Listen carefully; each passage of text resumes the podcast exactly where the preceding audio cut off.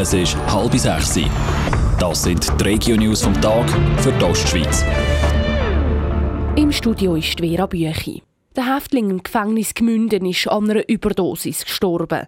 Der Mann ist vor gut zwei Monaten tot in einer Zelle von der Strafanstalt Niedertiefen gefunden worden.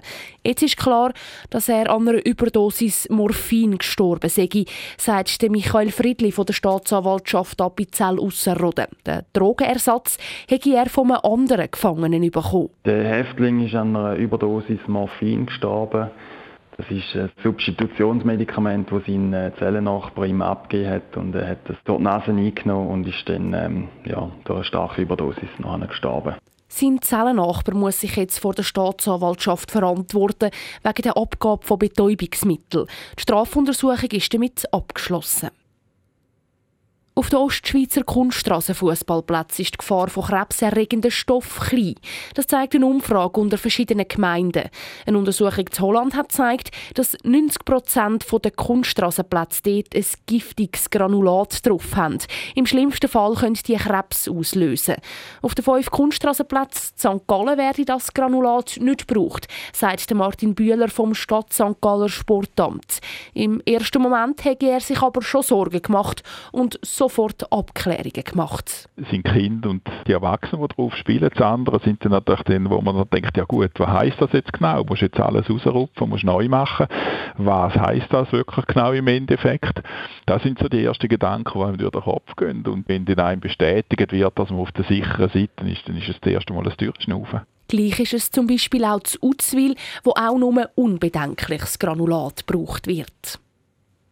Die Raubüberfälle auf einen Fußgänger und einen Taxifahrer zu Kreuzlingen sind geklärt.